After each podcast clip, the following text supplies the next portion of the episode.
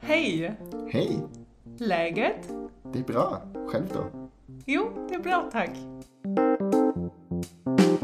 Hallo, liebe Läget-Freunde. Hier sind wieder Frank und Vanessa.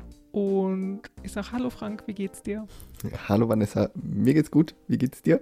Mir geht's auch gut. Ist ein Schön. bisschen winterdeppig irgendwie alles draußen und so wenig Sonne gerade. Aber ich äh, versuche jeden Tag äh, ein bisschen Spaziergang zu machen und draußen zu sein. Also ein bisschen der Dunkelheit entgegenzuwirken. Mal gucken, ob gut, das sehr klappt. Mhm. Ja, bei uns gibt's relativ viel Sonne in den letzten Tagen. Äh, hier Mhm. Anfang Februar in Stockholm. Und ich war heute auch wieder draußen. Es war sehr schön. Es ist auch noch Wie zugefroren. Die Seen sind noch zugefroren. Der Schnee ist irgendwie weggetaut in der letzten Zeit. Aber jetzt ist es Mhm. dafür überall super eisig und glatt. Ist ja auch schön. Juhu. Wie gut. Ja, äh, auf jeden Fall willkommen zu Folge 91 heute. Und in dieser Folge haben wir mal wieder eine Gästin zu Besuch. Und zwar ist das Anna. Anna in Schweden. Anna.in.schweden auf Instagram. Wir kennen einander nicht persönlich, aber schon ein bisschen länger über Instagram und folgen einander schon länger auf jeden Fall und haben sie gefragt, ob sie Lust hat, in unserer Folge mal Gast zu sein. Und ja, heute ist sie da. Ja. Wir hatten ein schönes Gespräch mit ihr, ne? Ja, es hat total Spaß gemacht, Anna so mal kennenzulernen. Wir haben sie ja hier in der Aufnahme quasi dann erstmal richtig kennengelernt, aber das war sehr schön. Hat uns äh, richtig Ja. Spaß gemacht, so einen Einblick in ihr Leben zu kriegen. Weil sie hat uns ja in der Folge heute, wird sie uns erzählen, wie sie in Schweden gelandet ist, wie so ihre Beziehung zu Schweden war, bevor sie hier war und wie sie dann eben hierher gekommen ist, was sie an Schweden schätzen und lieben gelernt hat und warum sie geblieben ist.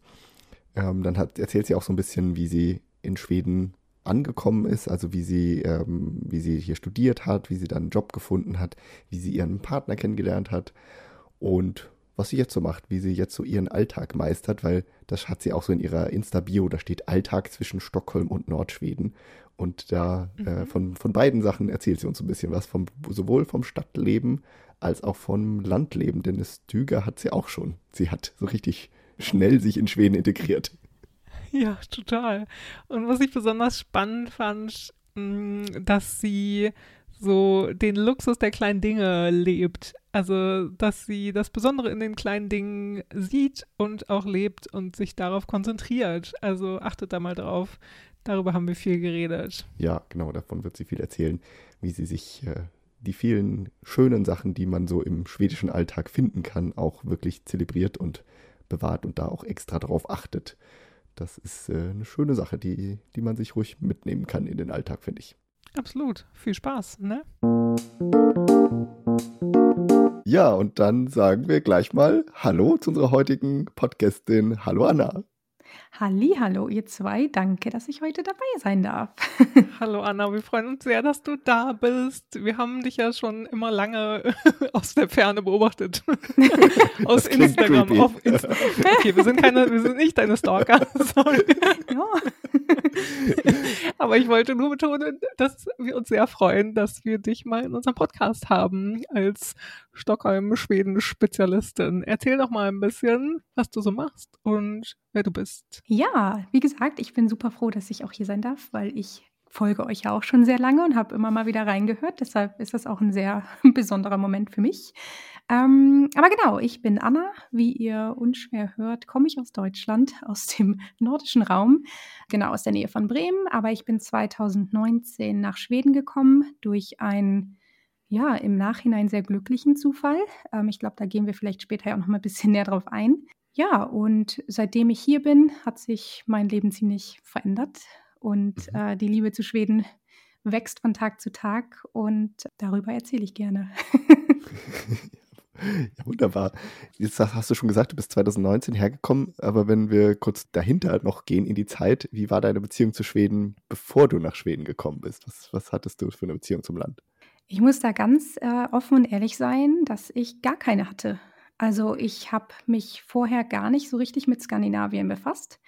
Ich weiß auch noch, dass ich in der Schule ähm, eine Freundin hatte, die mir erzählt hat, oh, ich war drei, vier Wochen mit meinen Eltern mit dem Wohnmobil in Skandinavien. Und da habe ich noch gedacht, so, Hä? was macht man denn so lange da? Das ist ja nur kalt und dunkel und, und da ist ja nichts. Also damals habe ich wirklich gedacht, ich verstehe den, den Hype gar nicht von Skandinavien. Es hat sich aber erstens sehr, sehr schnell geändert, als ich selbst äh, nach Schweden gezogen bin. Aber ich habe auch, bevor ich nach Schweden gegangen bin, ein Jahr in Dänemark gewohnt. Und da habe ich ganz langsam gemerkt, oh, der Norden ist ganz anders, als ich es mir am Anfang vorgestellt habe. Es ist gar nicht nur kalt, nass, dunkel und nichts los. ähm, genau, aber ja, welche Beziehung hatte ich vorher zu Schweden? Die war wirklich sehr, sehr, sehr klein. also gehörst du tatsächlich, das ist ja super spannend. Also finden wir immer so besonders spannend, wenn Leute so erstmal gar keinen Bezug zu Schweden haben, weil genau, wir, wir kennen das halt ja auch so ein bisschen von naja, Freunden und Bekannten und wir beide haben ja auch Skandinavistik studiert, also äh, wir ja. sind vielleicht auch prädestiniert für diese Bubble so ein bisschen, die halt so ein bisschen aus der Kindheit Schweden begeistert oder in der Jugend oder spätestens Astrid Lindgren und dann viele Urlaube da und so. Also finde ich immer super spannend, äh, wie das ansonsten ist. Ich liebe es auch Leuten zuzuhören, die schon aus Kinderzeiten von Schweden schwärmen, weil ich finde, das sind immer richtig schöne Erinnerungen, von den Leuten dann, Leute dann berichten ähm, wenn sie sagen, ah, ich war mit meinen Eltern im Urlaub dort und seitdem liebe ich das. Also da denke ich immer, das stelle ich mir halt super cool vor. Ich habe Schweden halt nie als Kind, als Kind selbst kennengelernt. Mhm. Aber ja, bei mir tatsächlich kam es dann mit einem Schlag, als ich dann hier gelandet bin.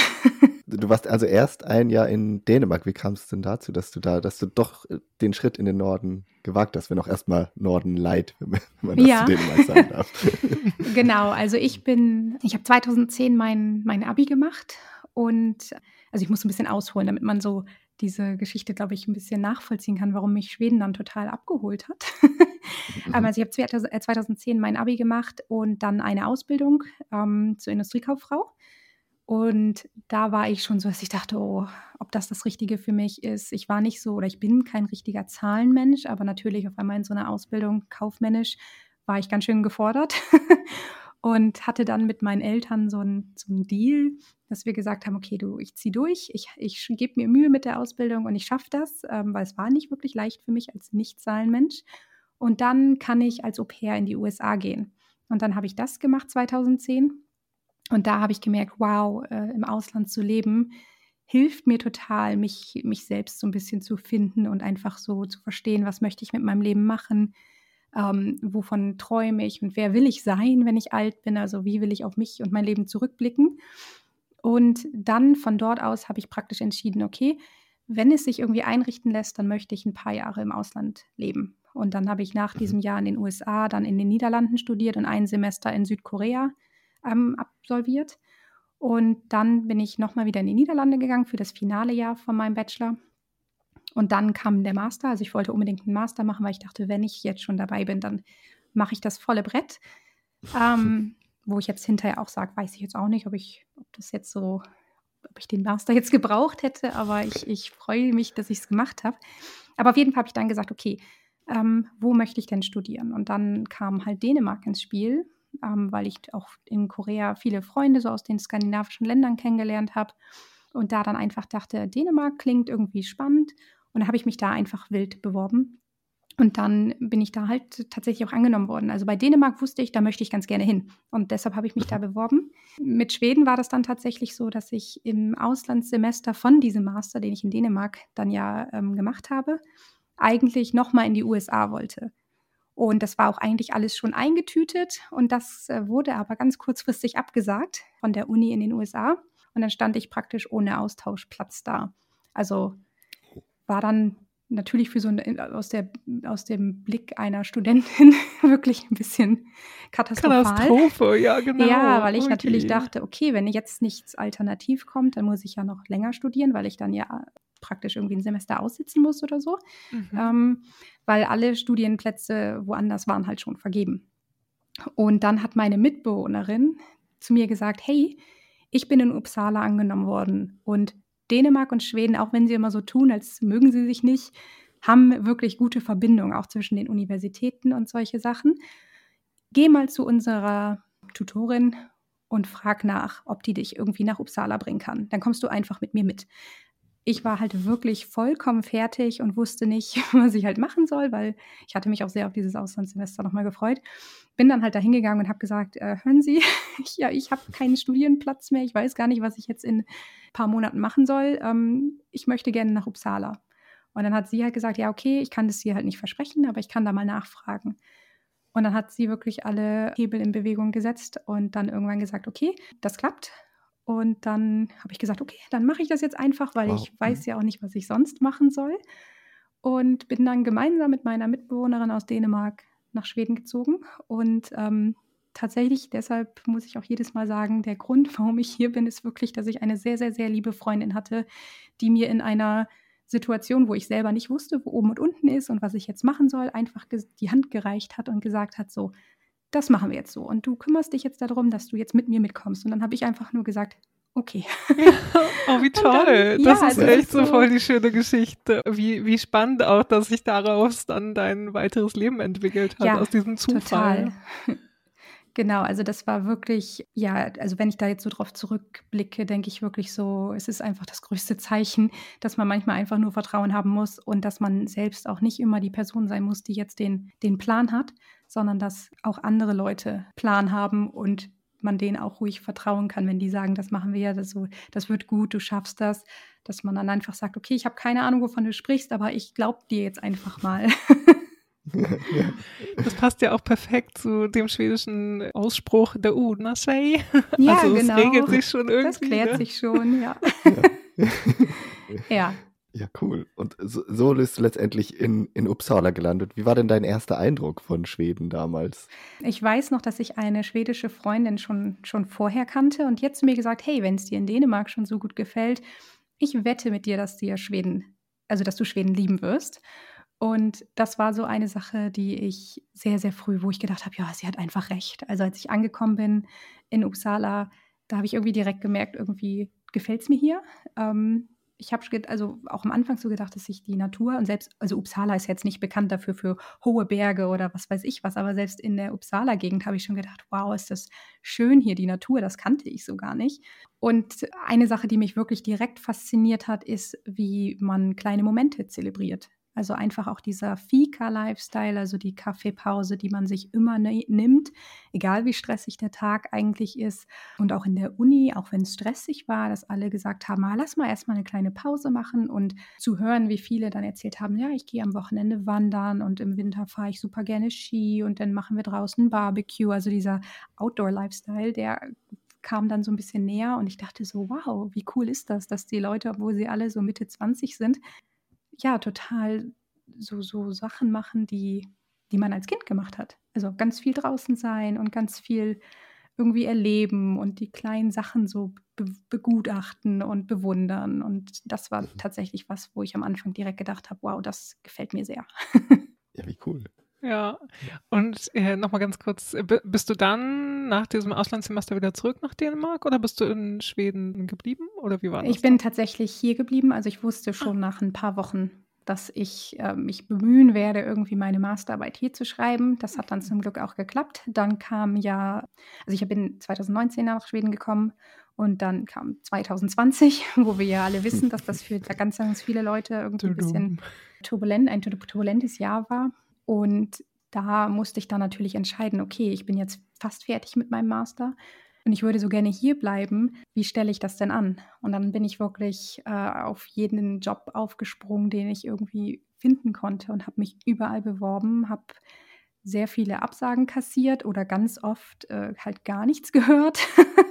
Mhm. und ähm, dann irgendwann tatsächlich so ein ja, Notfallplan, würde ich es fast nennen, so mit meinen Eltern geschmiedet, dass wenn ich bis zu Tag X keinen Job gefunden habe, dann muss ich erstmal wieder nach Deutschland, weil ich halt, halt dann auch kein Geld mehr hatte. ja, ähm, und es flogen ja auch keine Flugzeuge zu der Zeit und solche Sachen. Also es war dann so, dass wir wirklich Krass. gesagt haben, okay, dann kommen wir mit dem Auto, dann holen wir dich ab, weil mit der Fähre und so ging das dann noch. Oder über Land in Dänemark ging zu der Zeit dann auch wieder aber ja, also es war wirklich so, dass ich gesagt habe, ich will unbedingt hier bleiben, aber ich wusste nicht so genau, wie ich es anstellen soll. Hast du einfach drauf losgemacht so oder hast du irgendwie, weiß ich nicht, Freunde gefragt? Äh, kannst du Deutsche, die schon länger in Uppsala gewohnt haben oder so? Oder hast du einfach so einfach mal machen? Ich habe wirklich einfach das Internet durchkämmt und ähm, alle möglichen Jobs äh, gesucht und habe natürlich mich da schon gefragt, okay, was bringt mir die größten Chancen, hier irgendwie einen Job zu finden? Mhm. Und das war natürlich, dass ich dachte, okay, ich spreche Deutsch.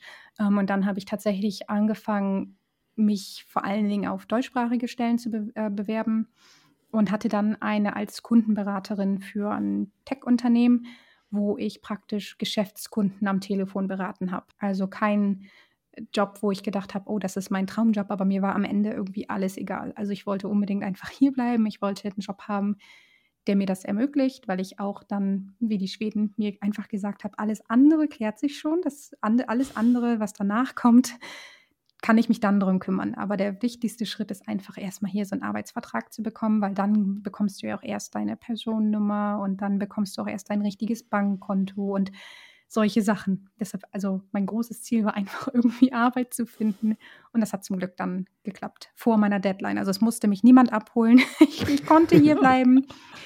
Und das ist auch was, was ich ja Leuten ganz ganz gerne erzähle, dass wenn man wirklich den Traum hat, hier zum Beispiel in Schweden, ich kann ja jetzt nur von Schweden reden, aber hier zu, zu arbeiten, dass man vielleicht erstmal einen Job nimmt, der einem eigentlich gar nicht so liegt und dann einfach von dieser Situation aus dann weitersucht. Weil es gibt hier wirklich super viele deutschsprachige Jobs im, im Kundenservice und das ist halt ein super super, super Sprungbrett aus meiner Erfahrung. Ja, total. Oder wir können ja immer noch sagen, ähm, wir beide äh, kommen ja sozusagen von der Handelskammer, von der deutsch-schwedischen Handelskammer. Das ist, äh, fand ich auch immer ein ganz guter Anlaufpunkt, so als erstes, so für ein Praktikum äh, und ja, dann da genau. irgendwie Connections aufzubauen und so. Und die haben ja auch viele Mitglieder in der Datenbank, in der man mal suchen kann oder so. Oder wenn man dann da ein paar Leute kennt, dann, dass sich daraus vielleicht was ergibt. Ja, aber total gut. Ja, vor allem bei mir war das halt noch so, dass ich einfach auch nicht das Level an Schwedisch hatte, um irgendwie was anderes hat, machen zu können. Also es gibt ja auch, oder ich spreche auch mit vielen Leuten, die dann sagen, oh, ich träume davon, aber irgendwie, ich kann ja noch gar kein Schwedisch und solche Sachen. Und ähm, also aus persönlicher Erfahrung kann ich halt sagen, ich konnte halt auch kein Wort Schwedisch, als ich hier angekommen bin. Und es lässt sich halt immer irgendwie was regeln. Man muss nur ein bisschen, vielleicht, äh, wenn man, wenn man es kann, in Jobs gehen, die man vielleicht vorher nicht so unbedingt auf der Liste gehabt hätte. Aber ähm, wenn man dann sagt, okay, ich bin bereit dazu, ich traue mir das zu, da dann vielleicht einfach mal ein bisschen im Service zu arbeiten, dann sind da auf jeden Fall Chancen. Ja, das ist ja auch äh, wirklich gut, dass du das, dass du das so sagst, weil viele denken ja vielleicht auch, man muss erstmal perfekt die Sprache können, bevor man ins Land kommen kann. Und das ist ja definitiv ein Vorteil, wenn man das kann, äh, weil dann ist die Menge an Jobs natürlich ja viel, viel größer, die man, auf die man sich bewerben kann oder für die man in Frage kommt. Aber es muss nicht unbedingt so sein. Es nee, gibt genau. andere Einstiegsmöglichkeiten. Genau. Ja, und das ja. ist mir einfach irgendwie wichtig, das zu betonen. Dass, ähm, das sollte halt kein Hindernis sein. Also wenn jemand davon träumt, in Schweden, wenn auch nur auf Zeit oder so, einfach mal zu leben. Es, es gibt Job für uns, gerade für uns Deutschsprachigen, wo, man, wo man anfangen kann, ohne dass man jetzt ja schon irgendwie so ein C1-Level in Schwedisch hat oder so. Und dann ist es ja immer gut, wenn man dann im Land ist, dann lernt man mhm. ja die Sprache dann auch schneller. Also, genau. Wie, wie sieht es jetzt mit deinem Schwedisch aus, ohne dass du dich jetzt gleich irgendwie dein, dein Sprachlevel äh, einschätzen musst? Aber äh, wie, wie würdest du sagen, wie kommst du jetzt mit Schwedisch zurecht? Also, ich würde sagen, dass ich ein Problem habe, was ganz viele, glaube ich, haben, dass sie im Kopf denken, oh nein, ich bin nicht so fließend wie in Englisch oder auf Deutsch und ich bin schlecht.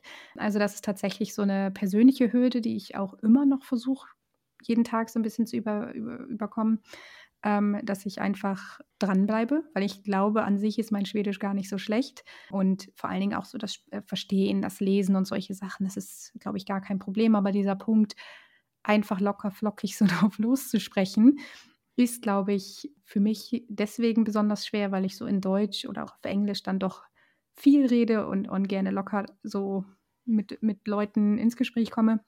Und das dauert auf einer neuen Sprache natürlich ziemlich lange, bis du in so, auf so einem Level bist. Deshalb, ich würde sagen, mein Schwedisch ist, ist gar nicht so schlecht, aber ich würde jetzt auch nicht sagen, ich bin super, super fließend und äh, alles kein Problem. Also da möchte ich schon bei der Wahrheit bleiben und, und ehrlich sein, dass das auch, auch wenn die Sprache an sich nicht so schwer ist für uns zu lernen, dieser Punkt, dass man sich mental so überwinden muss und sagen muss, ich, ich tue es jetzt einfach, auch wenn ich mhm. viele Fehler mache. Die Barriere habe ich auch, aber auch da denke ich mir, es ist wichtig, dass man darüber spricht, dass niemand erwartet, okay, ich muss das jetzt aus dem Ärmel schütteln, ich muss da jetzt so tun, als hätte ich gar keine Probleme damit. Also ich lerne selber noch und ich bin sehr dankbar, dass ich halt auch zum Beispiel Melker habe, der mir viel hilft, der mir auch viel beibringt, auch so vieles so ein bisschen Unnützes, aber was einem so ab und zu mal entgegenkommt, was jetzt vielleicht nicht in irgendeinem Buch steht. Deshalb glaube ich so, mein Vokabular von Dingen, die ich weiß, ist schon ganz gut. Aber dieser Punkt, locker mit Leuten ins Gespräch kommen auf, auf Schwedisch, da muss ich sagen, ich lerne es noch, ähm, ich arbeite dran und ich möchte allen auch so ein bisschen Mut machen. Du kannst halt trotzdem in Schweden leben, auch wenn du dich noch nicht so traust, ganz viel auf Schwedisch zu reden. Ja. ja. Und Melka ist dein Partner, ne? Ah ja, genau, das hätte ich vielleicht noch sagen sollen. Ja, mein, mein, mein, Freund ähm, heißt Melka, also wieder der, der Herr, der die Kühe milcht. Ähm, da gibt es auch eine lustige Story. Er hat mal ein Semester in Österreich studiert und sein Name ist eigentlich Karl Melker. Und nach seinem ersten Tag an der Uni, wo ihm dann erklärt wurde, was Melker im deutschsprachigen Raum bedeutet, das wusste er ja vorher gar nicht, hat er dann sich angefangen, immer als Karl vorzustellen für das Semester. und Verständlich. Äh, ja, wir hatten das auch einmal ähm, auf, auf Instagram, dass wir eine Nachricht bekommen haben, warum ich ihm dann so einen bescheuerten Spitznamen gegeben hätte. Und dann musste ich leider erstmal die Leute aufklären und sagen, also das habe ich mir jetzt nicht ausgesucht, das ist sein eigener richtiger Name und ich finde den eigentlich auch ganz schön. Also es ist immer so ein bisschen Running Gag. Auch wenn wir nach Deutschland fahren und so. Oder mittlerweile hat er äh, bei mir im Handy auch den kleinen Cowboy-Emoji, weil irgendeine meiner Freundinnen mal gesagt hat, ha, ist ja lustig, da gibt es diesen kleinen Emoji, der den Cowboy-Hut trägt. Das erinnert mich immer an Melka. Und dann haben wir gesagt, ja, eigentlich ganz lustig. Also wir nehmen es mit Humor. Aber genau, Melka ist, äh, ist mein schwedischer Freund. Den habe ich auch erst kennengelernt, als ich auch schon meinen Job und so hatte. Ähm, also ich bin praktisch in Schweden geblieben und dann kam der Mann, der dann praktisch dafür ja, gesorgt gut. hat, dass ich. Nein, also keine. Alle so, wie sie es machen möchten. Nein, ich denke mir auch, ich finde es auch ganz romantisch, wenn man die Stories hört. Äh, ja, ich habe jemanden kennengelernt und für den bin ich dann nach Schweden gezogen, aber bei mir ist es halt andersrum. Ich war in Schweden und wollte schon hier bleiben und dann kam er und dann war es praktisch so dingfest. Also dann wusste ich, okay, mhm. jetzt ist es auch wirklich final, mhm. ähm, dass ich eigentlich nicht mehr weg möchte. Und ja, es war ein richtiger Glücksgriff. Wie schön. Aber ja. dann unterhaltet ihr euch auf Englisch im Alltag. Genau, also auf Englisch haben wir tatsächlich dann einfach so eine Sprache, wo wir das gleiche Sprachniveau haben. Ähm, er hat aber auch sich es klingt ein bisschen verrückt, aber er hat sich halt selbst äh, jahrelang abends Deutsch beigebracht, ohne so richtig zu wissen, warum. Aber er fand die Sprache cool und wollte das gerne lernen und ja. hat das dann als, als Teenager äh, und im, äh, in seinen äh, 20ern ähm, selbst gelernt, um einfach so zum Spaß. Und äh, ja, jetzt haben wir auch schon öfter gesagt, wie lustig ist das, dass ich dann Deutsch spreche und er das jetzt richtig gut nutzen kann, auch so mit meiner Familie in Deutschland, mit meinen Großeltern und so. Mhm. Ähm, aber genau, wir sprechen hauptsächlich auf Englisch, aber wir haben dann auch mal so, wenn irgendwas nicht ganz so wichtig ist, dann machen wir die Unterhaltung auf Deutsch oder auf Schwedisch. Ähm, aber das geht wirklich nur, wenn es keine, keine weltbewegenden Themen sind, wo man wirklich mal kurz auf den Punkt kommen muss. Ja, also das finde ich auch immer in der Beziehung, finde ich das, glaube ich, immer spannend. Also so zweisprachige Beziehungen, ja. wenn man quasi irgendwann vielleicht vom Englischen in die Landessprache dann wechseln würde oder ob man sich halt, also ob man Englisch einfach so als Beziehungssprache beibehält. Ja, da bin ich auch sehr gespannt wie sich das so entwickeln würde. Ähm, das wird ja noch mal spannender, wenn man sagt, okay, vielleicht hat man irgendwann Kinder oder so. Wie macht man das dann? Also da habe ich auch gedacht, oh, das wird auch noch mal eine abenteuerliche Zeit, wenn das irgendwann mal so weit sein sollte. Aber ja, also ich für mich ist das auch ein großer Motivator, einfach zu sagen, ich bleibe bei meinem Schwedischlernen dran, weil ich das schon mhm. jetzt jedes Mal cool finde, wenn wir uns mit seiner Familie treffen und dann wird Schwedisch gesprochen und ich sitze da nicht mehr so und habe Fragezeichen vom Gesicht, sondern ähm, kann halt einfach so zuhören, was passiert. Also ich glaube, das ist am Ende des Tages wirklich ein großer Bestandteil, um sich zu Hause zu fühlen, dass man halt die Sprache zumindest so gut beherrscht, dass man sie ganz gut verstehen kann. Dementsprechend ist unser Ziel schon, dass wir vielleicht Englisch einfach beibehalten aus Gewohnheit, aber dass wir theoretisch auch mich auf ein Level bekommen, dass wir ähm, unseren ganz normalen Alltag auch theoretisch komplett auf, auf Schwedisch machen könnten. Ja. Machst du noch einen Kurs dann, also noch einen Sprachkurs oder SFI-Kurs oder sowas? Äh, ich würde super gerne. Ähm, momentan ist es halt einfach dadurch, dass ich ganz normal Vollzeit arbeite, ein bisschen schwierig, das noch irgendwie mit reinzuquetschen, wobei ich da auch immer denke, also wenn das jetzt meine Nummer eins Priorität wäre, natürlich würde ich da Raum für machen. Also das wäre schon möglich, aber ich möchte es auf jeden Fall. Also ich habe es mir fest vorgenommen, dass ich irgendwann noch mal einen richtigen Kurs machen möchte. Aber bisher ist es dann doch noch so, dass wir, ja, es gibt ja Apps und, und Programme, also dass wir solche Sachen haben. Ich habe ein paar schwedische Bücher und einfach, dass wir schwedisches, äh, nicht unbedingt Fernsehen, aber schwedische Serien gucken, mhm. ähm, um einfach so ein bisschen im Flow zu bleiben und einfach viel Schwedisch zu hören, weil ich glaube, das hilft auch schon mega viel. Ja total so ein schwedischer Alltag so ein bisschen. Genau. So, so Alltagselemente einzubauen. Ja. Genau, wir haben auch überall in der Wohnung so kleine Sticker, wo einfach äh, Schwedisch draufsteht. Also wirklich nur das Wort Swedish äh, um uns daran zu erinnern, immer mal wieder einfach ein paar Sätze. Also wenn du irgendeine Schublade aufmachst bei uns, ist da teilweise steht da dann einfach so Schwedisch, ähm, dass wir da dann nochmal sagen, ah ja, okay, lass uns jetzt noch ein paar Jaha. Jaha. Also, absolut. Absolut. genau.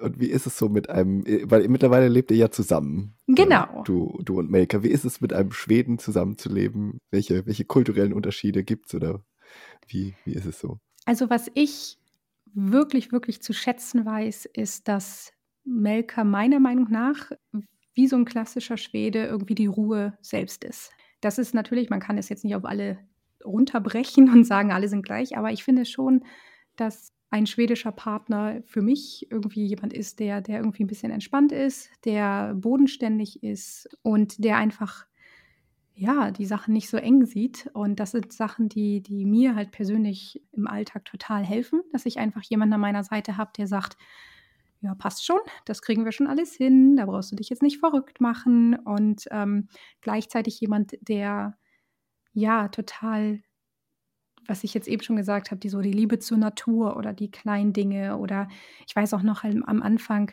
ähm, dass ich das immer total toll fand, wenn wir dann gesagt haben, okay, wir machen jetzt mal eine Kaffeepause zusammen. Dann wurde die Schokolade wirklich auf so einen, so einen kleinen Teller gepackt, also aus der Packung genommen, auf so einen Teller gepackt, in ein paar kleine Teile zerbrochen und dann der Kaffee und die Tassen auf so einem kleinen Tablett irgendwie hergebracht. Das kannte ich so halt gar nicht. Also das war sonst bei mir tatsächlich eher so, ja, okay, Kaffeetasse wird aufgefüllt mit Kaffee und dann stehst du irgendwo, setzt dich irgendwo hin. Aber da wird nicht so ein, blöd gesagt, Tamtam -Tam drum gemacht. Ähm, Aber durch, durch äh, Melka habe ich halt vor allen Dingen dann sehr gelernt, dass auch diese kleinen Sachen ganz, ganz wichtig sind und also zumindest für mich ganz, ganz wichtig sind, dass ich jeden Tag so diese kleinen Inseln irgendwie in meinem Alltag habe, wo ich, wo ich genau hinschaue, wo ich mich freue, dass ich äh, eine schöne Ka äh, Kaffeetasse habe, wo ich mich freue, dass ich mir Blumen gekauft habe, die auf dem Tisch stehen und ich jetzt an diesem Tisch sitze und meinen Kaffee trinke oder dass wir einfach auch viel draußen unterwegs sind und, und jemanden habt, der sagt, ich liebe Wandern, ich liebe die Natur, du musst da unbedingt mal mitkommen, wir müssen mal in die Scheren fahren. Das kannte ich ja vorher alles gar nicht. Also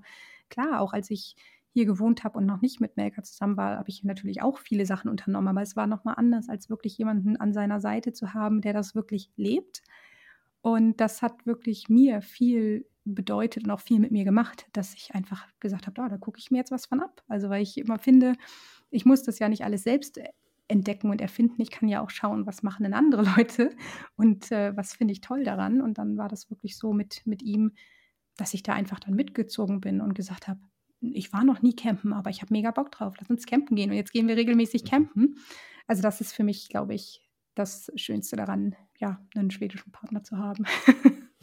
Und so, so hast du dich halt auch sehr verändert, seitdem du in Schweden bist. Oder sehr verändert. Aber so hast du auch auf jeden Fall Eigenschaften angenommen, mit denen du dich lieber magst. Total. Also ich habe ähm, mich mit solchen Themen allgemein schon viel beschäftigt, seitdem ich äh, so an meinen Anfang 20ern, dass ich halt oft dachte, so wer möchte ich denn mal werden, wenn ich, wenn ich groß bin?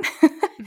ähm, nein, aber was für ein Leben möchte ich leben, auf was für ein Leben möchte ich zurückblicken? Und da ist mir halt schon früh irgendwie bewusst geworden, ich, ich möchte einfach die kleinen Dinge wertschätzen. Ich wusste nicht, in welcher, wie wird sich das irgendwie äußern, was wird das jetzt für mein Leben bedeuten. Aber jetzt hier in Schweden ist es einfach das Genießen der kleinen Momente, viel in der Natur zu sein, auch den kleinen Luxus, den wir halt haben, irgendwie auch wahrzunehmen. Also auch einfach zu wissen, ich brauche keine riesengroße Wohnung, ich brauche kein riesengroßes äh, Haus. Du kannst genauso schöne Zeiten in einer kleinen Wohnung haben, weil du kannst sie dir halt so herrichten, wie du möchtest. Und ähm, das war was, was ich wirklich auch erst so richtig in Schweden gelernt habe. Dass so viele schöne Sachen um uns herum geschehen und wir müssen halt eigentlich nur ein bisschen genauer hingucken. Da. Also ein wichtiges schwedisches Konzept, was du damit ja auch ansprichst, so Alltagsluxus, ne? Genau. Also wow, das Lux, also das ist ja echt viel im Gespräch so. Also Luxatel, also mach dir ein ja. bisschen, hol dir ein bisschen Luxus in, in den Alltag und so. Und das ist ja, also wirklich, das, wenn, wenn du das jetzt äh, so erwähnst, denke ich auch dran. So, das ist echt oft Thema. So, ja, was hast du denn gemacht? Ah ja, Luxatel, Delite, irgendwie so. Also das genau. ist ja genau. echt schön.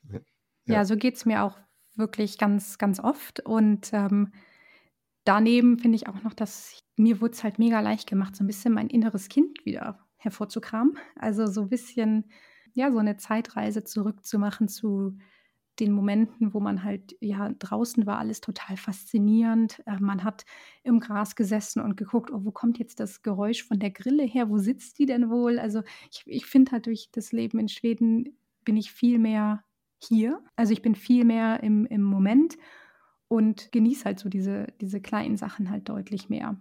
Und ja, ich glaube, das, das hängt alles so ziemlich zusammen. Das ist so ein bisschen so eine Lebenseinstellung, glaube ich.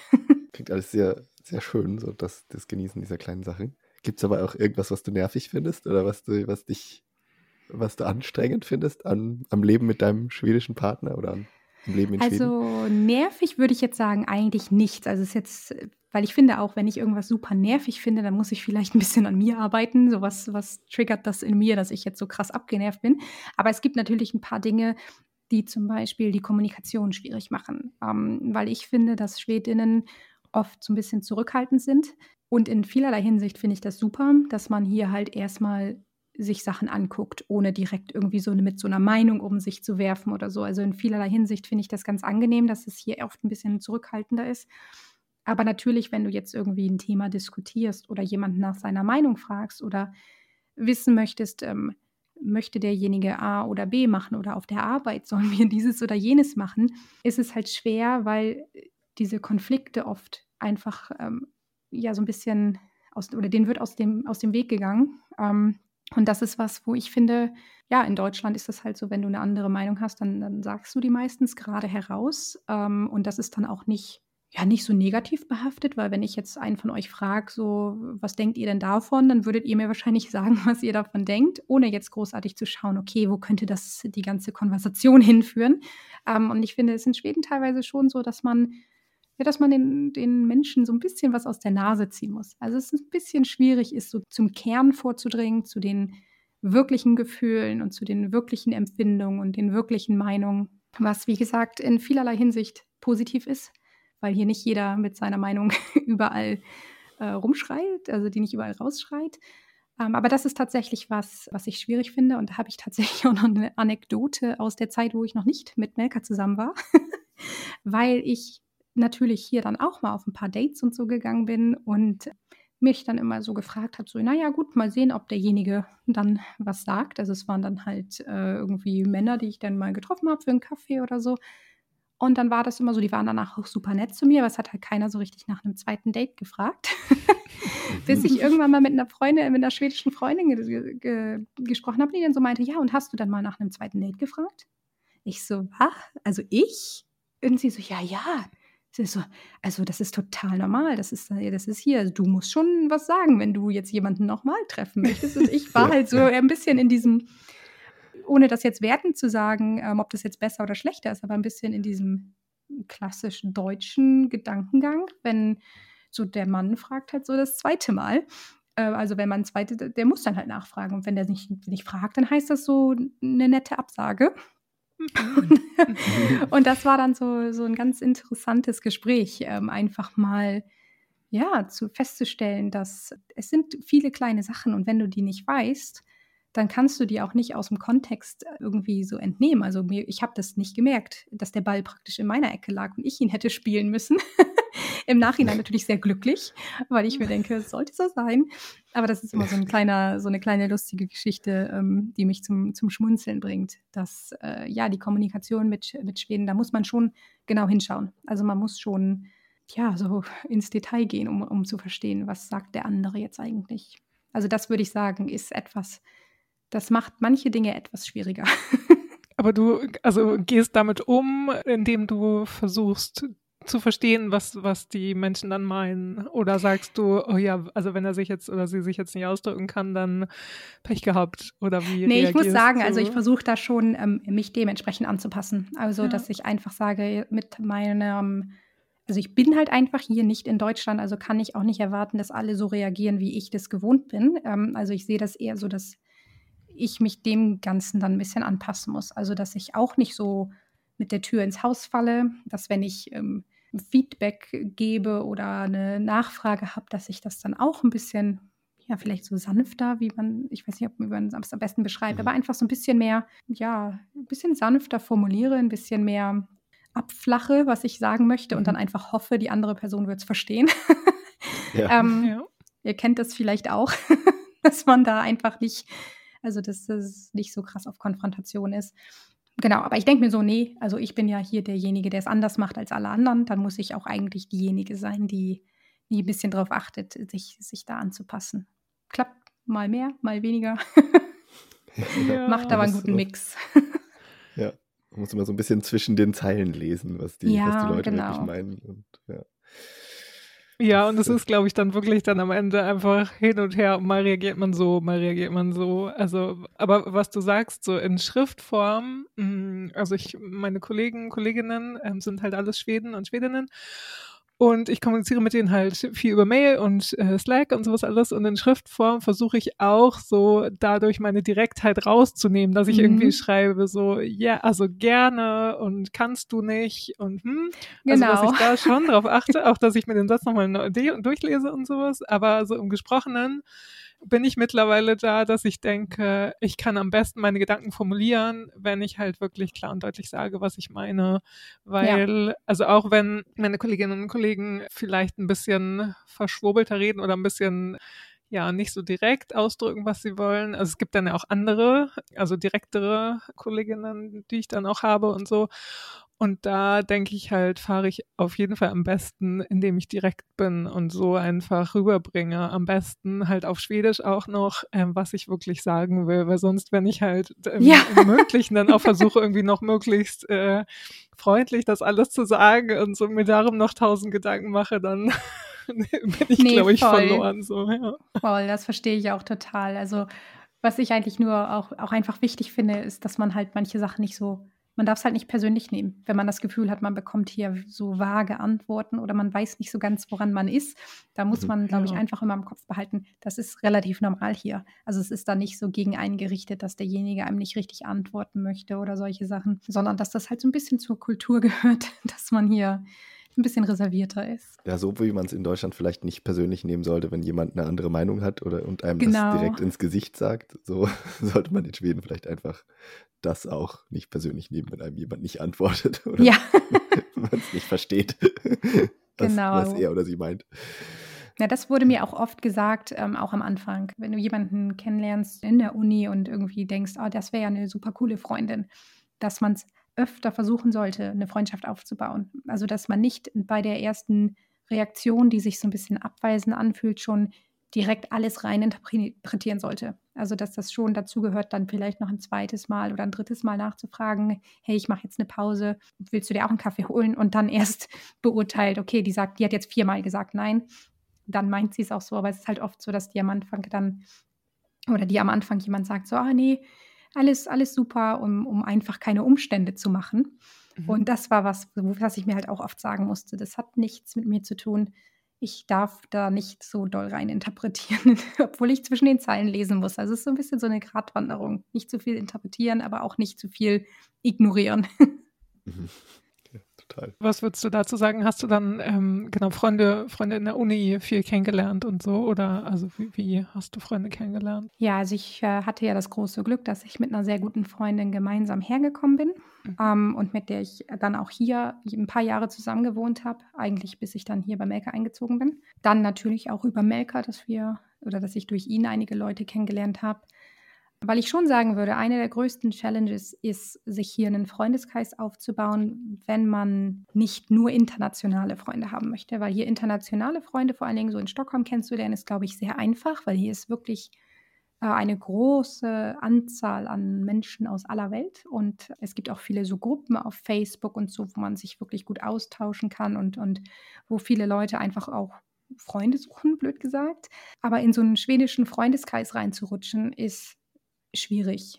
Ähm, aber auch da habe ich mir am Anfang einfach gesagt, naja, die Leute haben ja auch, das ist ja ihr ganz normales Leben hier. Vielleicht haben die hier ihr ganzes Leben gelebt, haben ihre Freunde, seitdem sie in die Schule gegangen sind oder aus der aus den ersten Jahren in der Uni und jetzt haben die alle schon so, so beständige Freundschaften seit zehn Jahren.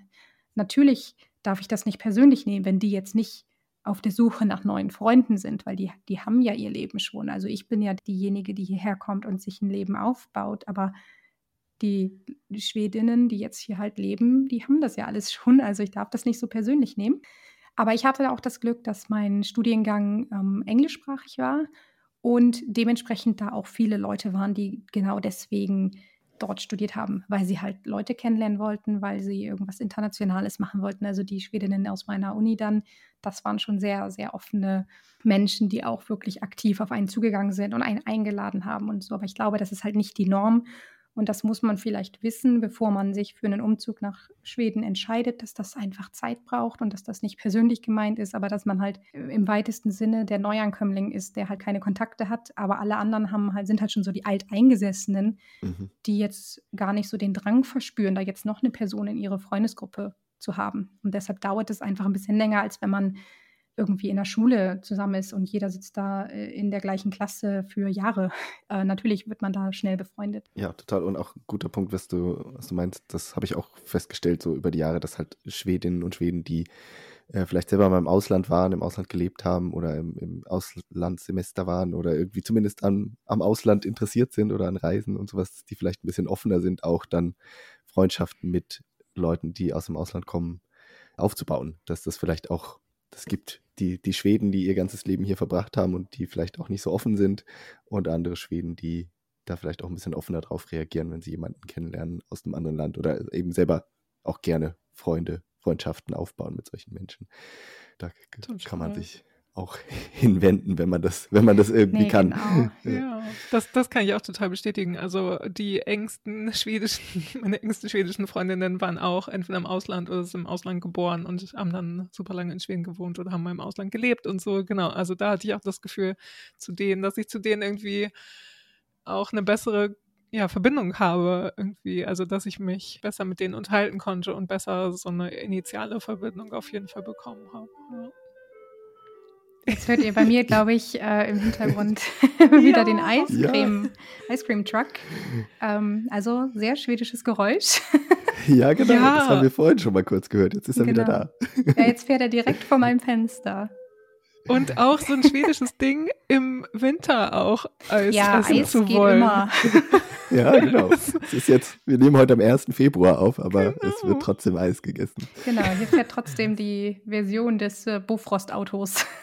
durch die Gegend. Exakt. Ja, aber das ist halt auch so eine Sache, wo ich finde das irgendwie so charmant. Also auch wenn das halbe Jahr gefühlt Winter ist, ja, wir mögen trotzdem Eis und der Eiswagen fährt einfach. Und ich finde, das ist auch wieder so ein bisschen das, was Schweden irgendwie so, so ausmacht, dass du dich nicht so richtig von diesen äußeren Umständen so einschränken lässt. Ähm, Wind und Wetter hat jetzt nicht damit zu tun, wie du dich fühlst. Und das finde ich ganz, ganz cool. Das habe ich auch erst hier so richtig gelernt mich da so ein bisschen mhm. von frei zu machen, weil wenn es halt hier monatelang super dunkel ist, ja mein Gott, da kann ich jetzt entweder monatelang denken, oh Gott, ist das dunkel, oder halt sagen, okay, es ist halt dunkel, wie kann ich das dann so machen, dass ich das eigentlich ganz gut aushalte. Ich glaube, ja. da gehen die Schwedinnen auch äh, unterschiedlich mit um. Tatsächlich. Ja. Also erlebe ich halt so, weil, also natürlich, die meisten äh, fügen sich ihrem Schicksal. Also ja, genau. bleibt ja auch nichts anderes übrig so, ne? Und dann, oh, naja, okay, wenn es halt so ist. Aber sie haben schon gerne irgendwie so, oh mein Gott, März bis März, November bis März, die schlimmste Jahreszeit, weil es ja. so dunkel ist und alles nur so Schneematsch und so. Ja, ich glaube, da hat man tatsächlich auch nochmal ein bisschen Unterschiede, wo man in Schweden ist, weil hier ja, in Stockholm habe ich auch stimmt. gedacht, so, oh Gott, oder in Uppsala, mein erster November in Uppsala, ich habe gedacht, was ist das denn? Es ist wirklich nur dunkel und kalt und ungemütlich und dann nicht mal richtiger Schnee oft. Ähm, aber jetzt, wo wir viel so an der hohen Küste sind, also mein, mein Freund ist da oben im Norden in Westernorland ja aufgewachsen und seine Familie lebt da da ist es natürlich so, okay, wenn wir da dann, da waren wir den ganzen Dezember dieses, also letztes Jahr beispielsweise, hm. und da waren dann halt einfach Meter hoch Schnee. Dementsprechend ist es auch gar nicht so grau und dunkel, sondern ist es doch relativ hell, weil Stimmt. alles weiß ist. Und da ähm, habe ich schon gedacht, okay, jetzt verstehe ich auch, warum der Winter auch eigentlich so eine schöne Seite haben kann. Wenn man halt irgendwo ist, wo es halt nicht die ganze Zeit regnet. ja, ja. Ja, dieses Jahr oder letztes Jahr, also so November, Dezember war ja auch in Stockholm sehr schön. Es war ja, ja mal relativ viel Schnee und kalt und äh, ich habe das auch gemerkt, dass mir der Winter gleich viel besser wieder gefallen hat als irgendwie der Winter davor, den ich auch in Karlskrona verbracht habe, wo nicht so viel Schnee war, aber das macht so viel aus, äh, total, weil man dann ja auch, also weil solche Winteraktivitäten, die die Schweden und Schwedinnen ja gerne machen, so Skifahren, Schlittschuhfahren und draußen sein, die basieren halt auch drauf, dass halt auch wirklich Winter ist und das ja. nicht nur 5 Grad plus und Nieselregen, weil dann nee, genau. geht's halt auch nicht. Nee, total. Also das war auch, also ich komme ja aus, aus Norddeutschland und da war, ähm, natürlich hatten wir auch mal schöne Wintertage, als ich ein Kind war, aber es ist schon eher so die Norm, dass es halt so ein bisschen ungemütlich ist. Und ich konnte halt auch nie so richtig verstehen, warum Leute so Lieblingsjahreszeit Winter haben. ich nur dachte, äh, wie kann das sein?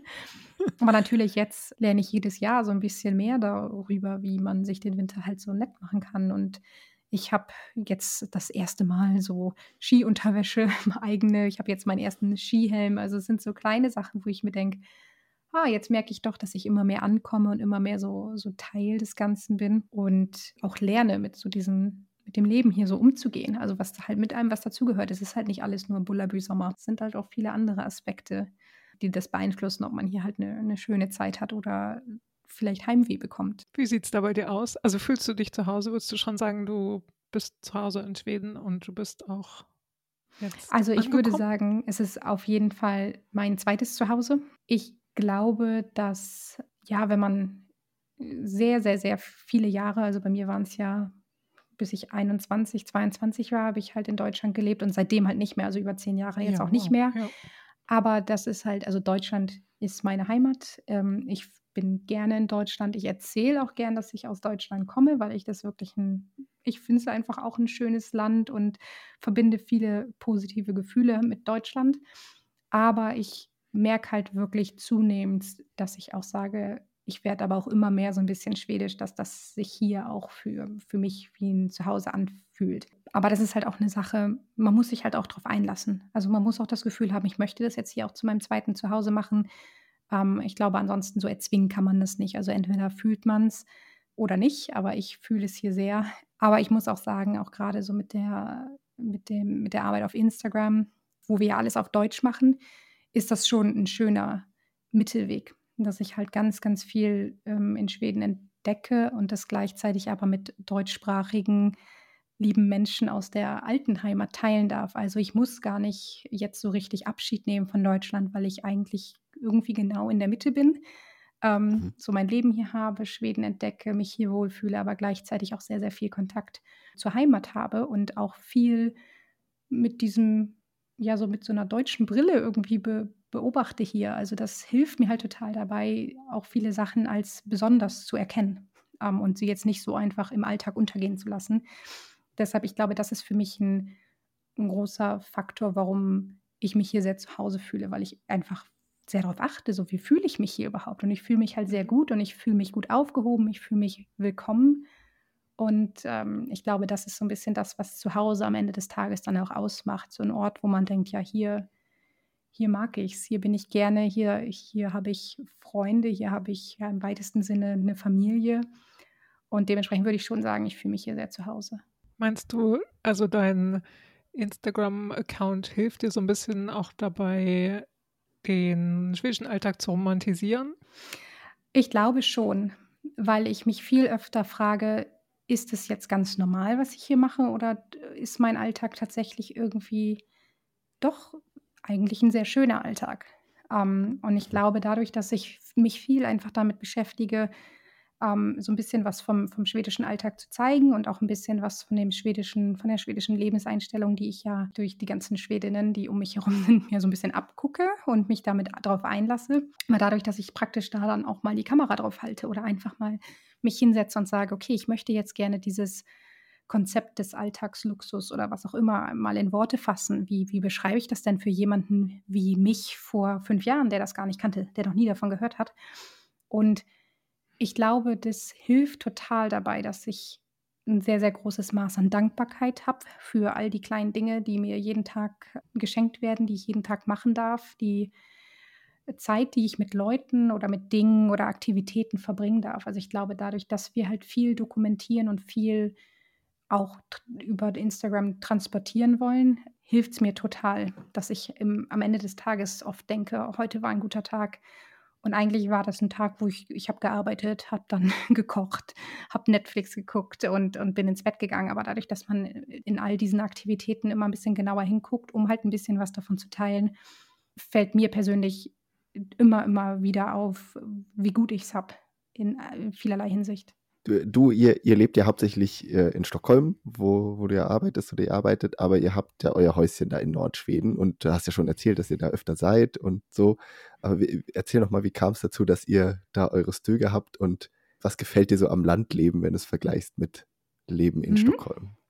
Genau, also wir haben ja das kleine Erdbeerhäuschen, so haben wir es irgendwie aus ähm, Jux heraus mal getauft, äh, gekauft. Und das war eigentlich eine ganz lustige Geschichte, weil es liegt wirklich direkt neben dem Grundstück von Melkers Eltern. Also wo, wo die seit, äh, ich weiß gar nicht seit wie vielen Jahren, aber seit etlichen Jahren ihr, ihr Sommerhaus haben. Und da war ich dann natürlich auch öfter mal und habe immer gedacht, oh, das Nachbarhaus von dieser netten ähm, älteren Dame ist ja so unglaublich süß und habe das einfach auch super gerne angeguckt, weil ich saß ja direkt im Grundstück neben, nebenan. Ähm, und dann waren eines, äh, also einen Sommer meine Eltern auch mal da. Und da haben meine Eltern auch gesagt, so, boah, das Haus ist ja sowas von süß.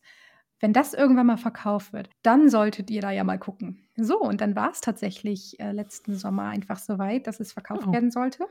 Ja. Und ähm, ja, wir haben von vornherein halt gesagt, okay, ja, wir haben jetzt nicht damit ge gerechnet, irgendwie bald ein Haus zu kaufen, aber ähm, gut, es sind ja auch nur 35 Quadratmeter, es hat keinen Wasseranschluss, es hat kein Klo, also das wird sich jetzt auch nicht so in utopischen Preisen bewegen. Wir bieten einfach mal mit.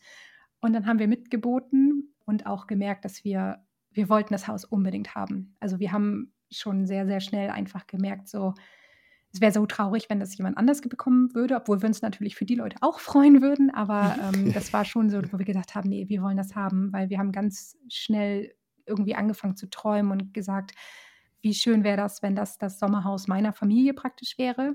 Es ist natürlich auch ein bisschen schwierig, wenn du halt im Ausland wohnst und dann siehst du deine Familie auch nicht so oft. Und da haben wir natürlich gesagt, okay, das wäre natürlich eine, eine Option, um einen Ort zu schaffen, an dem meine Freunde und meine Familie aus Deutschland sich zu Hause fühlen könnten. Und wie gesagt, wir haben mitgeboten und ähm, es war nervenauftreibend. Also normalerweise ähm, so, wenn man so ein bisschen mitten im Nirgendwo für ein Haus bietet, dauert das anscheinend nicht ganz so lange, aber unser Bietverfahren war fast eine Woche, wo wirklich jeden Tag Gebote abgegeben wurden. Mhm. Und dann kriegst du immer eine SMS, dass du überboten wurdest. Also wir waren wirklich nervlich am Ende. und irgendwann hatten wir dann mal ähm, das Höchstgebot und es hat irgendwie für ungefähr zwölf Stunden niemand anderes geboten. Und dann haben wir den Makler angerufen und haben gesagt, wir wollen das Haus unbedingt haben. Ähm, und wir haben auch gesagt, wir kennen die Verkäuferin, wir, wir wohnen nebenan und wir würden ihr dieses Angebot machen. Und dann hat er gesagt, okay, ich, ich rufe sie an. Und dann hat sie auch gesagt, ja, das nehme ich und ihr braucht auch nicht mehr bezahlen als euer aktuelles Höchstgebot. Das nehme ich so. Und dann waren wir natürlich schon über, äh, ja, übermäßig happy. und dann ging das Beat-Verfahren tatsächlich noch weiter, weil die anderen Leute, das, also die wussten noch nicht, dass das im Hintergrund schon verkauft war. Und dann dachten wir mhm. nur, oh Gott, hoffentlich entscheidet sie sich jetzt nicht um, weil wir konnten ja sehen, dass die Leute weitergeboten haben und wir hatten ja schon ja. die mündliche Zusage. Also es war ja. Nerventerror. Aber ähm, wir kannten, wie gesagt, ja die Verkäuferin, dadurch, dass es ja die Nachbarin war. Und es war auch total emotional, als wir die, die Schlüssel bekommen haben. Man konnte auch sehen, dass sie auch sehr, sehr traurig war, das Haus zu verkaufen. Aber sie hat halt gesagt, ich möchte es verkaufen, bevor ich zu alt bin, um mich darum zu kümmern. Ähm, also eigentlich so eine reine Vernunftsentscheidung, weil sie meinte, ich kann mich nicht alleine um das Häuschen kümmern, da muss jetzt auch mal wieder was gemacht werden und das schaffe ich nicht mehr. Und wir haben dann aber von vornherein zu ihr gesagt, äh, sie kann weiterhin daherkommen. Also wenn wir nicht da sind, kann sie da weiterhin ganz normal tagsüber sein und haben damit dann ja irgendwie so einen richtig schönen Mittelweg gefunden. Also das Häuschen hat einen neuen Besitzer und wir haben ganz viel Lust und Energie und, und Visionen, was wir dort machen möchten. Und gleichzeitig muss die Vorbesitzerin ihr Haus jetzt auch noch nicht aufgeben und kann da weiterhin hin, aber hat halt nicht mehr die Verantwortung für, für das Haus. Also sie kann es praktisch wie, wie im Urlaub dann benutzen. Und das war für uns wirklich ganz wichtig, dass sie das auch versteht. Deshalb haben wir ja, wir haben ja eben darüber gesprochen, dass man manchmal ähm, dann doch eher so ein bisschen um den heißen Brei rumredet. Aber da waren wir auch wirklich sehr, sehr, sehr direkt und haben es wirklich genau ausgesprochen, wie, wie es ist, dass wir uns wünschen würden, dass sie weiterhin da ihre Zeit verbringt, wann immer ihr der Sinn danach steht. Und ähm, ja, sie war jetzt auch im Herbst mal da für ein, ein, zwei Tage und hat da einfach ein paar schöne Stunden verbracht. Und irgendwie ist das so, ja, so die Kirsche auf dieser Torte. Aus, natürlich haben wir ein Haus gekauft, wir lieben es total, aber wir haben es nicht jemandem weggekauft, der jetzt total traurig ist, sondern wir haben so ein, so ein Arrangement gefunden, dass wir da ja zusammen das Haus genießen und sie das weiterhin, ja. bis sie, bis sie alt, also richtig alt ist, ihre Zeit verbringen kann. Wie lieb von euch auch. Das voll schön. ja, total. Ja. ja. es ist einfach, also wir, wir kannten sie ja und es war wirklich, ja. es war wirklich schwer mit anzusehen, wie jemand sein Haus verkauft aus reiner Vernunft, an dem er eigentlich so, so, so sehr hängt. Und da war das mhm. für uns eigentlich keine Frage, dass wir zumindest das Angebot machen. Und wir haben halt gesagt, vielleicht möchte sie das auch nicht, vielleicht möchte sie sich auch davon lösen emotional. Ja. Ähm, aber wir sind sehr froh, dass sie gesagt hat, ja, das würde sie gerne so machen. Ähm, und dann haben wir natürlich auch jemanden, der uns noch ein bisschen mit den Blumen hilft, weil sie genau. sich sehr genau, gut auskennt ja. und wir natürlich noch Anfänger sind. Aber wir haben jetzt ja auch unsere Wildblumenwiese gepflanzt und sind sehr froh, dass wir da dann doch noch jemanden mit ein bisschen Pflanzenkenntnis haben, mhm. den wir da nochmal anhauen können. Aber genau, also das ist so ein bisschen das, was wir für uns für das Haus vorstellen. Wir möchten, dass es genutzt wird, dass es mit Liebe gefüllt wird, dass es ähm, einfach ja nicht nur da steht und von, von uns äh, bewohnt wird im Sommer, sondern dass wir halt auch einfach sagen können, ja, meine Eltern können da gerne einige Wochen am Stück sein, dass wenn die Vorbesitzerin dahin möchte, dass auf jeden Fall sie da auch ähm, die Chance bekommt und auch sonst so Freunde und so, dass wir einfach so einen Ort haben, der für, für unsere lieben Menschen irgendwie verfügbar ist. Und es ist sehr, ein sehr, sehr, sehr schönes Gefühl, dass wir uns das doch recht spontan verwirklichen durften, diesen Traum. Ja. ja. Und ist das, also ich hatte, ähm, ich glaube, bei der Story irgendwie auch gesehen, dass, dass das ja schon auf jeden Fall ganz anders ist als euer Stockholm-Leben, so dass ihr so super viele Vorräte mitnehmen musstet, ja. musstet und so, dass ihr, dass ihr genug Essen für die nächsten Wochen habt und so. Aber also genießt ihr das auch so ein bisschen, dass das so ganz gegensätzlich zum Stadtleben ist? Total. Also für mich war das auch eine Umstellung. Ähm, also ich kannte das vorher halt auch nicht. So, okay, ein, ein Plumpsklo. Klar, habe ich davon gehört, aber benutzt natürlich auch noch keins vorher. Ja. Ähm, aber für mich ist das einfach irgendwie, ja, es äh, hilft einem einfach dabei, sich aufs Wesentliche zu besinnen. Weil auf der einen Seite weiß ich natürlich, dass es ein ganz, ganz, ganz großer Luxus ist, sich ein kleines Ferienhaus kaufen zu können. Auf der anderen Seite genieße ich es einfach, dass vieler, die, äh, ein großer Teil dieser, dieses Luxus, den wir so im Alltag haben, das fließende Wasser, die Klospülung, die kannst du halt auch dreimal drücken, weil es interessiert dich nicht so richtig. Das Wasser kommt ja nach, also blöd gesagt, ähm, dass man auf solche Sachen auf einmal achten muss. Also dass man einfach ein bisschen haushalten muss. Okay, was kaufe ich ein? Was esse ich jetzt eigentlich die nächste Woche? wann leere ich dieses Plumpsklo aus und ähm, keine Ahnung, habe ich genug Holz für den Winter? Also einfach so Sachen, wo man sich daran erinnert, dass alles, was man jetzt in so einer normalen Wohnung oder in einem normalen Haus kompletter Luxus ist, den man jetzt ja auch nicht seit Hunderten von Jahren hat, sondern dass mhm. es eigentlich auf die große Zeitrechnung gesehen ist, total phänomenal ist, dass wir hier sitzen mit fließend Wasser, sauberem Wasser. Wir können aus dem Wasserhahn trinken, wir können äh, die Badewanne volllaufen lassen, wenn wir das möchten. Wir können zum Supermarkt gehen. Wir brauchen keine Vorräte haben, weil eigentlich alles immer zu jeder Zeit verfügbar ist und im Zweifelsfall ruft man bei, keine Ahnung, beim Lieferservice an und lässt sich was bringen. Aber wenn man dann wirklich an einem Ort ist, wo man all das nicht hat, dann merkt man doch recht schnell, wie luxuriös auch so ein ganz normaler Alltag sein kann. Und das finde ich ist schon ganz erdend irgendwie, dass man die kleinen Dinge wirklich zu schätzen weiß, wenn man einfach mal so ein bisschen, flapsig gesagt, sich in Verzicht übt, obwohl man natürlich in einem schwedischen Sommerhaus, na, also Verzicht würde ich es jetzt auch nicht nennen, aber ich glaube, man mhm. versteht, was ich meine. Man kann jetzt nicht, ja. man muss durch den Garten aufs Klo gehen. Oh, so, wann macht man das mal? Und wenn du dann wieder in der Stadt bist oder im eigenen Zuhause, dann gehst du ins Badezimmer und dann denkst du dir wirklich nur so, wow, ist das cool. Ich war jetzt vier Wochen lang immer auf so einem Plumpsklo. Jetzt auf so einem richtigen Porzellan zu sitzen, ist ja mega.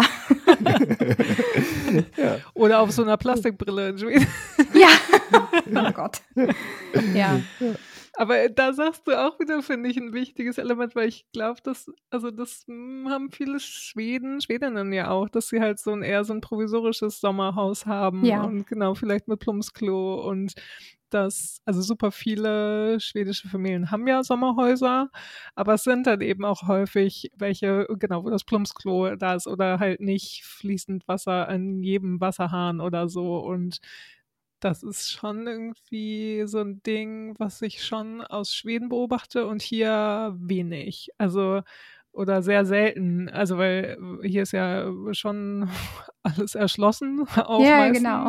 Und ja. also ich kenne es persönlich von meinen Großeltern, die hatten früher so ein Haus auch, so ein, so ein Wochenendhaus, wo sie auch ein Plumpsklo hatten und sowas und eine Pumpe im Garten und so. Also, aber das ist, glaube ich, echt selten und in Schweden, glaube ich, häufiger. Und Vielleicht gehört das auch so ein bisschen zu dem Sommer einfach, dass man dann so, so sich erdet wieder und ja, also wie du irgendwie auch sagst, so ein bisschen mehr Dankbarkeit für den Alltag hat und besser so Work-Life-Balance äh, haben kann und sowas alles. Also das finde ich einen wichtigen Aspekt auch. Ja, ja genau. Also mir geht es auf jeden Fall total so. Also für mich ist das auch gar kein gar kein Wunsch, jetzt zu sagen, okay, ich möchte das Häuschen im besten Fall jetzt so upgraden, dass wir da dieses oder jenes haben. Natürlich denke ich mhm. mir so, okay, ein etwas modernisiertes Plumpsklo. Das wäre ja schon easy, dass man, dass man das ein bisschen leichter ausleeren kann oder solche Sachen. Und wir wollen ja auch fließend Wasser gerne haben, weil das doch einiges erleichtert, als wenn man immer mit Kanistern dahin muss. Aber es geht halt auch mit dem Kanister.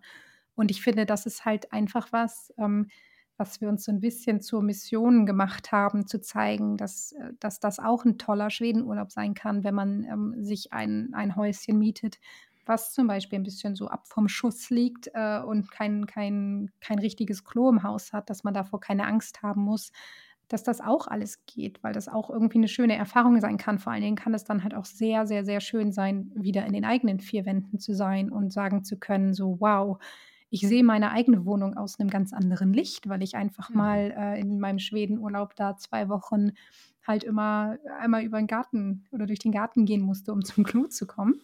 Und das ist für uns halt irgendwie auch was, was wir gerne so auf Instagram zeigen, dass viel, viel, viel Luxus in diesen, diesem Verzicht auf diesen richtigen Luxus äh, liegt. Das ist ja auch auf jeden Fall dann auch, ein Erlebnis, von dem man dann zu Hause wieder erzählen kann. Ja, total. das äh, kann man ja auch. Und, und wenn, wenn du so, du hast ja gesagt, ihr denkt euch euer Häuschen so mehr so als, als ein Ort, an dem deine Familie, deine Freundinnen und Freunde äh, zu Besuch kommen können. Aber ist es auch so ein Ort, an dem ihr euch vorstellen könntet, irgendwann mal ganz zu leben? Also vielleicht nicht unbedingt in dem Häuschen, aber so in der Gegend, dass ihr euch vorstellen könntet, aus Stockholm wegzuziehen und da auf dem Land zu leben? Total.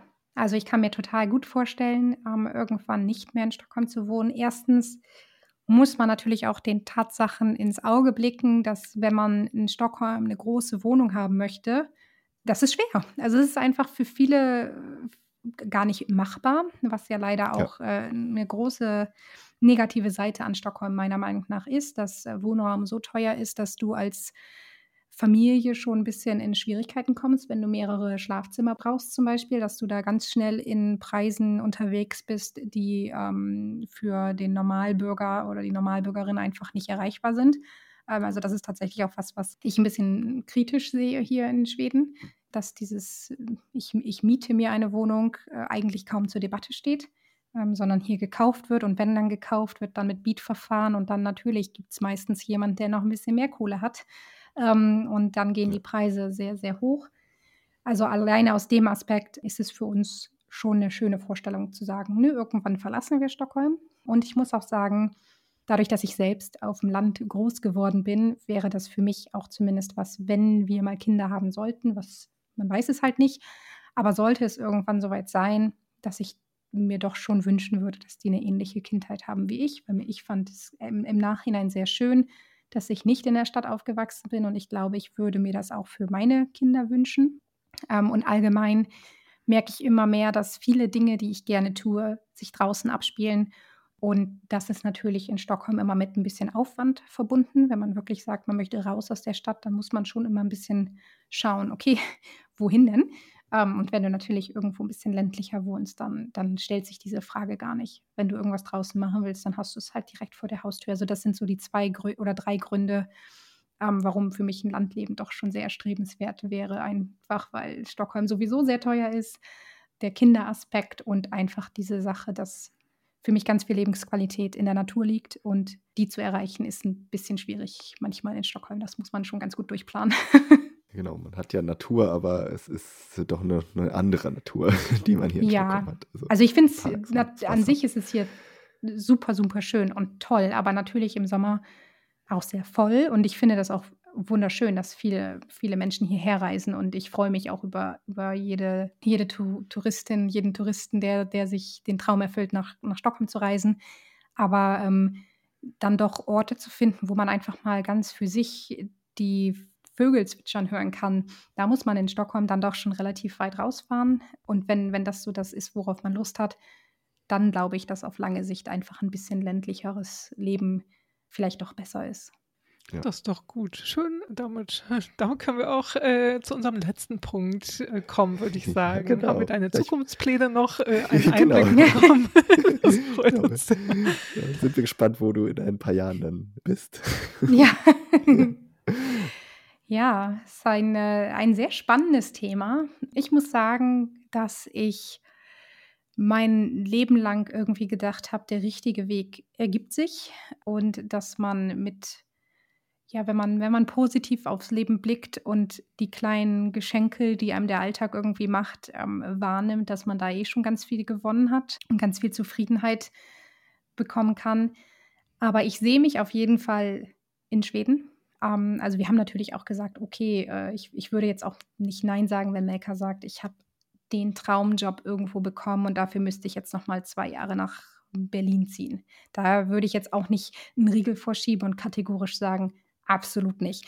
Aber wenn es jetzt nicht solche Punkte geben würde, dann würde ich schon sagen, ich sehe mich, ich sehe mich hier beruflich bin ich komplett flexibel, weil ähm, alleine mein Job-Einstieg hier mir gezeigt hat, dass viele, viele Chancen in Dingen liegen, mit denen man eigentlich nie gerechnet hat. Dementsprechend will ich nicht unbedingt sagen, ich lasse mich treiben, weil das klingt so, als habe ich kein, kein Ziel vor Augen. Aber mein, mein Ziel ist einfach eher ein, ein ausgeglichenes, glückliches Leben zu führen. Und ich glaube, das erreicht man auf viele verschiedene Arten und auf vielen Wegen. Deshalb habe ich mir jetzt gar nicht so einen Zehn-Step-Plan für die nächsten zehn Jahre vorgestellt oder so, sondern schaue einfach, dass ich weiterhin an mir arbeite und schaue, was, was für Projekte interessieren mich, welche Themenbereiche finde ich spannend. Und ansonsten halte ich es mir da doch recht offen und vertraue irgendwie da so ein bisschen dem Leben. Hm. Ja, also was du ja auch aus deiner Lebenserfahrung auf jeden Fall auch mitnehmen kannst, dass du Total. in den verschiedenen Städten, in denen du überall schon gelebt hast, dass du ja auch gemerkt hast mit Sicherheit, dass du da gut angekommen bist und dass du dir für die Zeit eine gute Zeit gemacht hast und eben jetzt auch in Schweden gut angekommen bist. Also das gibt dir auch so ein inneres Selbstvertrauen, was so ein bisschen auch ja, ja ruhig genau. in die Zukunft blicken lässt. Genau, und ich ähm, habe es ja am Anfang erwähnt, in, in, Schweden bin ich gelandet, weil meine Freundin mich an die Hand genommen hat und gesagt hat, vertrau mir. Und ich habe mir da wirklich in dem Moment gesagt, okay, das ist, es wird schon alles irgendwie klappen. Das Wichtige ist, dass ich irgendwo bin, wo ich mich gut aufgehoben fühle, dass ich Leute um mich herum habe, mit denen ich mich gut fühle, dass ich einfach mir ein Leben aufbaue mit, mit Menschen da drin, auf die ich irgendwie vertrauen kann. Und was dann diese ganz normalen Eckpfeiler davon sind, so wie, wie Job und, und welchen, welches Haus habe ich wo, also wo lebe ich irgendwie, wenn ich, ich sag mal, in, in zehn Jahren älter bin. Das sind für mich Sachen, die, die sind recht austauschbar. Also das könnte an der Westküste würde es mich glücklich machen, dann im Norden würde es mich glücklich machen.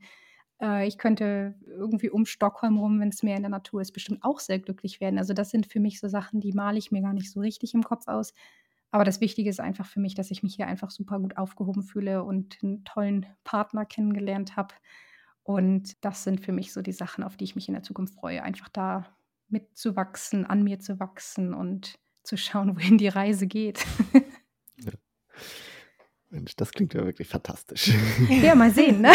ja, ja. Wirklich, danke für das schöne Gespräch. Und jetzt als ja. letztes haben wir noch, wenn wir Gäste und Gästinnen haben, dann machen wir ganz zum Abschluss immer die Laget-Schnellfragerunde. Okay. Und Frank, erklär mal kurz, was, was Anna erwartet. Du kriegst jetzt zwei Alternativen von uns. Eine, mhm. ja, meistens etwas deutsche und eine etwas schwedische Alternative. Und du musst dich dann zwischen den beiden Alternativen entscheiden. Möglichst schnell. Und wir geben dir einfach ein paar Beispiele jetzt davon. Das klingt super. Ich bin mal gespannt, ob ich jetzt am Ende mehr Schwedisch oder doch noch äh, durch und durch Deutsch bin. Wir äh, werden das beobachten und auswerten. Ja, ich bin, ich bin bereit. Ich, ich stelle mich der Aufgabe. sehr gut, sehr gut. Stockholm oder Bremen? Oh, tut mir leid, Bremen, aber ganz, ganz klar Stockholm. Okay, das war eindeutig. Äh, das nächste ist ein bisschen, naja, kann man dann aufs Land gar nicht so genau münzen, aber Landleben oder Stadtleben? Eieiei.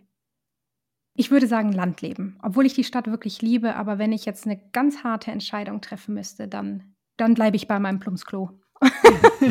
ja, man kann ja auch so mit, mit den Zukunftsaussichten. Genau. Nächste Frage: Schöttbullar mit Kartoffelbrei oder Grünkohl mit Pinkel? Können wir Vegobullar sagen, weil ich esse kein Fleisch? Na klar. Gut, dann auf jeden Fall das, weil ähm, Grünkohl ganz, es tut mir wirklich leid für alle, die das lieben, aber ich finde es ganz, ganz, ganz schrecklich. An alle norddeutschen ja. ja. Das ist immer, wenn ich eine Fleischausnahme mache. Ich esse sonst auch vegetarisch. Ja. Ähm, aber bei Grünkohl mit Bregenwurst aus Hannover komme ich ja. Bregenwurst ja. ja.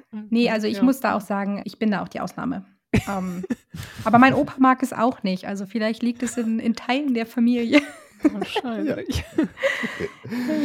Aber wir haben vor kurzem gesehen, dass ihr das, als, als du in Deutschland warst, äh, das auch zubereitet habt oder gegessen habt, ja. Grünkohl. Äh, wie fand's Melker, der Schwede? Ah, der fand es super. Also das war tatsächlich so, dass wir, als wir gesagt haben, okay, dann und dann äh, sind wir in Deutschland, dass dann äh, meine Familie direkt gesagt hat, wir müssen Grünkohl zusammen essen. Und ich dachte schon so, oh Gott, nein. Aber alle außer mir und meinem Opa finden es halt mega lecker.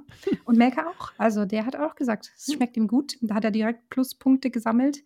Und dafür ist es ein bisschen wettgemacht, dass ich immer sage, so, oh, bitte nicht. Sehr gut. Gut, dann äh, jetzt gehen wir jetzt in den süßen Bereich. Äh, mhm. Semla oder Berliner? Ich würde tatsächlich sagen Berliner. Also ich habe öfter schon mal so drüber nachgedacht, oh, so ein Berliner wäre schon geil. Also ja. Mhm. Das vermisst du so ein bisschen in, in Schweden. Ja, vermissen ist vielleicht ein bisschen hart. Gesagt. Ja, das ist ein großes Wort, aber du, ich habe schon mal hier und da einen Tagtraum gehabt, dass ich dachte, oh, so ein, so ein, auch Amerikaner, ich weiß nicht, kennt ihr das äh, vom Bäcker? Oh ja. So ein, ja, ah, stimmt. Ja. ja. Also es sagen ja viele, dass die Bäckereien in Schweden halt so super, super, super viel besser sind als in Deutschland. Das würde ich gar nicht so unterschreiben. Also ich finde, wir haben auch so ein paar Sachen, wo ich manchmal denke, oh, das kaufe ich mir erstmal wieder, wenn ich in Deutschland bin. In, in Hamburg immer Franzbrötchen. Ja. Finde ich mhm. tatsächlich mhm. besser als ein Kanelbulle. Mhm. Ähm, mhm. Also ja, ich, ich bewege mich hier schon sehr darauf zu, dass ich am Ende doch äh, 100% Deutsch gewinne. ja, das, das starke Nein zum Grünkohl hat das. Ja, stimmt. Ich muss mir das extra gewichten, genau. Ja. Nächste Frage ist: Swish oder Bargeld? Ah, Swish. Eine Erleichterung des Lebens. Ich finde es super. Dann haben wir Mitsommer oder Tanz in den Mai. Oh, Mitsommer. 100 Prozent. Ähm, ich war nie so der Tanz in den Mai-Typ. Ja, nee, Mitsommer. Mitsommer, Mitsommer, Mitsommer. Und dann ein bisschen was Kulturelles. Fotografiska, also das Museum, das Fotografiemuseum mhm. in Stockholm oder das Universum in Bremen. Da ich noch nicht hier in dem Fotografiska war und das Universum aber gleichzeitig ganz weit oben auf der Liste der Dinge ist, die ich Melke beim nächsten Besuch zeigen möchte, 100% Universum, weil ich finde es mega cool, also für jeden, der da noch nicht war und vor allen Dingen der auch oder die auch Kinder haben, ein richtig toller Ort zum Entdecken. Also ja, Bremen, Universum. ich war mit 15 oder 16 oder sowas mal da in dem Universum und ah. damals fand ich das schon total toll, weil man da auch so selber ganz viel ausprobieren kann. Ja, oder auch, man kann auch da unter diesem riesigen Stein liegen.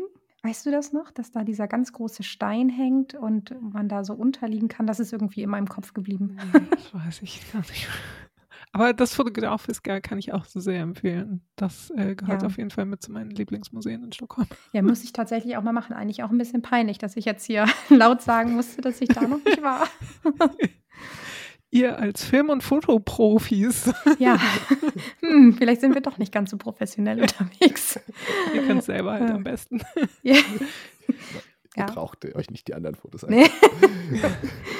Okay, zum äh, Abschluss der Schnellfragerunde werden wir nochmal musikalisch. Äh, mhm. Äh, wir haben Veronica Maggio aus Uppsala und Stockholm mhm. oder Sarah Connor. Ich nehme Sarah. Ähm, meine Mama erzählt mir heute noch gerne, dass, äh, wenn sie From Sarah with Love im Radio hört, dass ich das als jüngeres, ich weiß gar nicht, wie alt ich da war, wann es rausgekommen ist, aber ich war noch ein, ich war noch relativ jung, dass ich das total gefeiert habe. Und da stehe ich auch zu. Also Sarah Connor. Sehr gut. Ja, also genau, wir haben sie auf jeden Fall genommen wegen Bremen-Bezug. Aber ja. das passt ja dann wunderbar, dass du sie gewählt genau. hast. Also ich würde sagen, so fast, äh, naja, es, geht fast unentschieden aus, aber ich glaube, der, das Endergebnis ist schon Schweden überwiegt. Der Grünkohl, der Grünkohl hat es entschieden. ja, genau. Grünkohl. Und Midsommer war auch sehr eindeutig. Ja, ja, genau. Also, ja, genau, ne, das stimmt. Aber man sieht, ähm, ich bin doch noch sehr heimatverbunden.